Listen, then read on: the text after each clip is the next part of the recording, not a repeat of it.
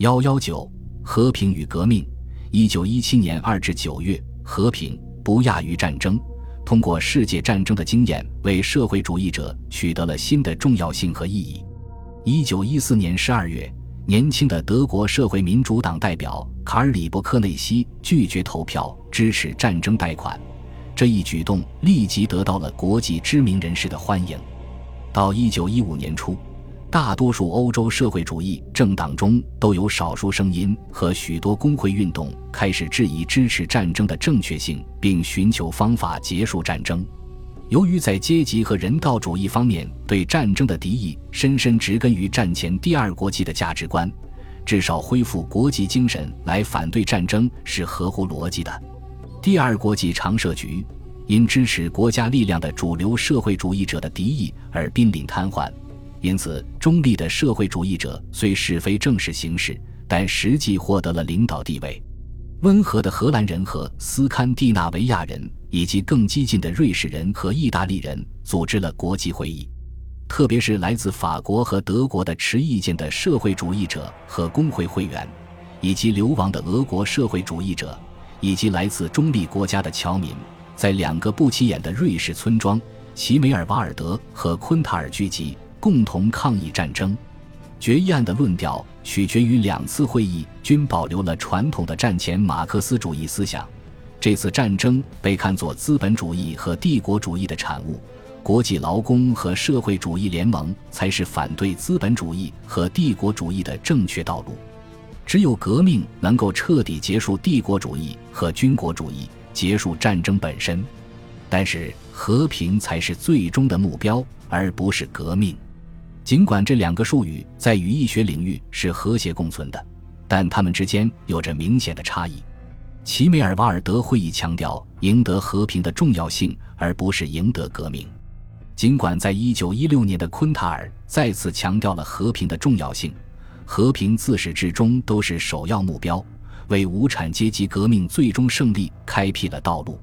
列宁是改革的先锋。1914年。他认为旧有的第二国际已经瓦解，便逐渐开展了一项政策，将坚定的改革分子挑选出来，这其中包括中立的人们，从而使和平服从于革命。但是，强调和平而非强调流行于社会主义和贸易联盟的革命是本末倒置的。社会主义和贸易联盟在精神上以及事实上对抗了战争，它在战前的国际社会发挥了巨大作用。并在社会主义的言论中不断突破。德国少数的领导人在一九一五年六月的声明中形容战争是野蛮时代一切残忍形态的结合。时间需求以及同样的术语遍布四处。托洛茨基起草的齐梅尔瓦尔德方案中阐释了混乱的战争是帝国主义的产物，但同样以混乱的描述开始。法国国际关系恢复委员会于1916年公布了齐梅尔瓦尔德和昆塔尔会议公告。该组织还发行了一本小册子，抓住了妇女在前线等待亲人消息的痛苦。啊，女人一生的使命便是繁育和爱，你们的心灵更加敏感。难道你们没有看到战场的可怕吗？难道你们没有从你们的儿子、丈夫和兄弟那里听到痛苦的哭声吗？毫无疑问。这些在很大程度上是士气高昂的社会主义活动者，甚至是知识分子的心声，而不是普通士兵、工人和厌战百姓的意愿。但是，这一举动也表明社会主义者希望能够理解并对工业战争的兴起做出解释，也表明工业战争的破坏规模之大，使传统阶级分析不再适用于当下的环境。俄国一九一七年的二月革命似乎果断地把革命的概念移到了所有社会主义者的议程中。沙皇下台是一个巨大的事件。更加长远的来看，俄国的动荡成功地重新定义了社会主义者对革命意义的理解。但是，一九一七年，人们迅速了解到了革命在当前对于战争和和平的忧虑方面的意义。自然，革命有他自己严格的俄国逻辑。军事自信的崩塌，俄国沙皇正当性的瓦解，深度的经济混乱，以及反对国家的社会极端主化，一九一七年在其他国家都没有发生。然而，其他国家已经在一九零五年俄国革命前期预演过这些现象了。但是，当同代人，尤其是社会主义者们尝试预言这些危机的影响时，却不会注意到这些危机有多么特殊。沙皇下台后，出现了两种权力形式。第一种也是比较弱势的一种是临时政府，第二种权力形式更为强大。政治权威的来源包括各种民众抗议运动，包括工人、农民和越来越多的士兵。这些运动形成了无数的地方委员会和苏维埃。影响最大的是彼得格勒苏维埃，表达了社会主义者和人民对战争的不满，并从一开始就坚决要求协商一致的和平，但不放弃国防。人们最认熟的历史模型就是法国大革命的雅各宾模型，因为它带来了战争。许多从协约国过来的侵占社会主义者，包括英国工党的领导亚瑟·亨德森和法国军事部长艾伯特·托马斯的意见就是，被革命带来的战争肯定诱发民主主义和国家动员，所以他们出使俄国就是为了鼓励这个结果。尽管临时政府尝试过实行雅各宾模型和克伦斯基领导的继续战争，但是只带来了一九一七年失败的夏季攻势和军队的解体。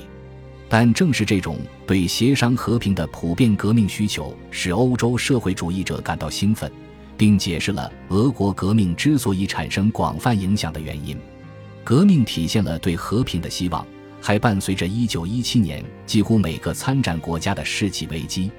这种用苏维埃和其他革命形式传达出来的信息，给人一种控制命运的感觉。这种感觉与军事僵局和战时社会条件给人的无力感形成了强烈的对比。把命运掌握在自己的手中，这是在一九一七年四月罢工庆祝俄国革命期间，向莱比锡工人分发的一部革命的小册子所宣称的。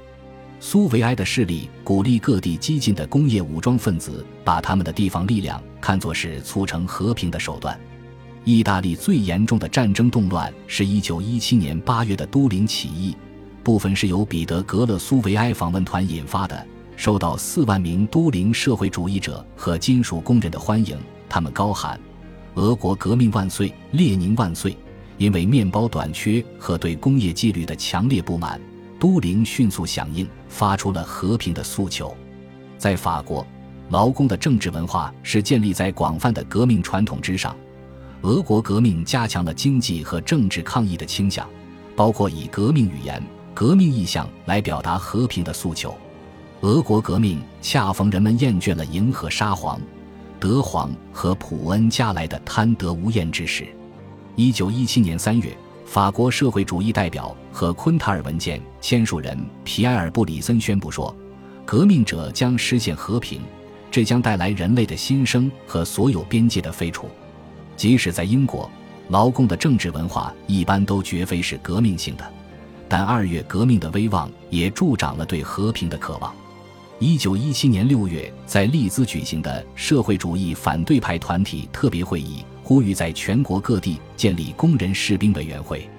一九一七年，在斯德哥尔摩召开的社会主义大会上，明确指出，俄国以外的欧洲社会主义党成员应保持内部和平。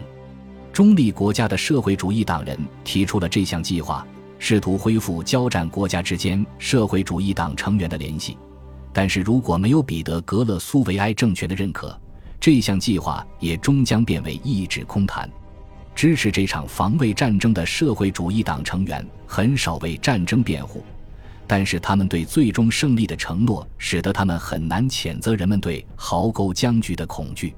激进的革命者认为，战争是危机的前兆，而非危机本身。因此，反战者们广泛的联合在了一起。他们对其他一些标准有着分歧，同时，也是这些人为计划中的会议提出了一些希望。并针对1917年普遍存在的战后倦怠情绪提出了一些社会主义党人的看法。1917年4月，德国独立社会民主党成立了。该党派中既有修正主义者伯恩斯坦、教皇考茨基，又有里伯克内西和卢森堡带领的斯巴达克斯党极端左翼分子。该党派成了在和平诉求下政治重组的典型代表。同样的变化也发生在其他部门。希望用和平取代战争的革命者以及国防部的大多数成员都认为，自己国家不应该对外扩张，并且应致力于化解国际争端。然而，斯德哥尔摩的失败证明了1917年社会主义者对和平的看法是多么异想天开。最终，终于定在九月初的会议从未举行。法国和英国政府担心。公众舆论可能会因为社会主义者的联合而认为这场战争无法获胜，他们禁止国家社会主义者和工党代表团参会。但即使不是这样，社会主义者也绝对不会同意以妥协来结束战争，这注定会议将会失败。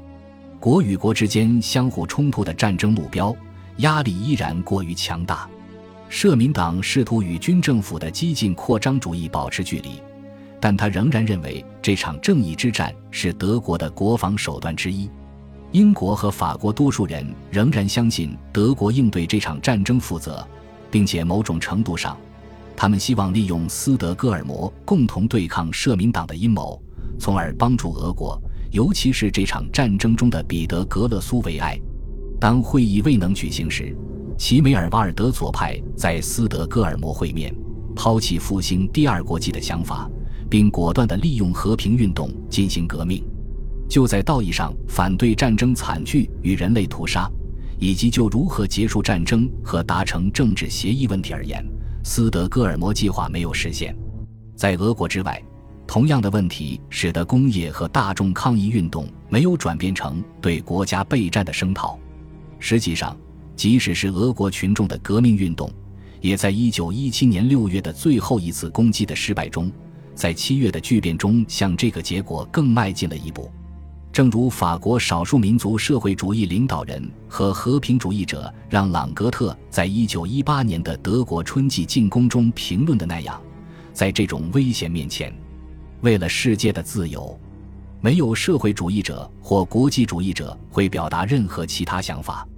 在面对德国人的冲击时，只有抵抗。恭喜你又听完三集，欢迎点赞、留言、关注主播，主页有更多精彩内容。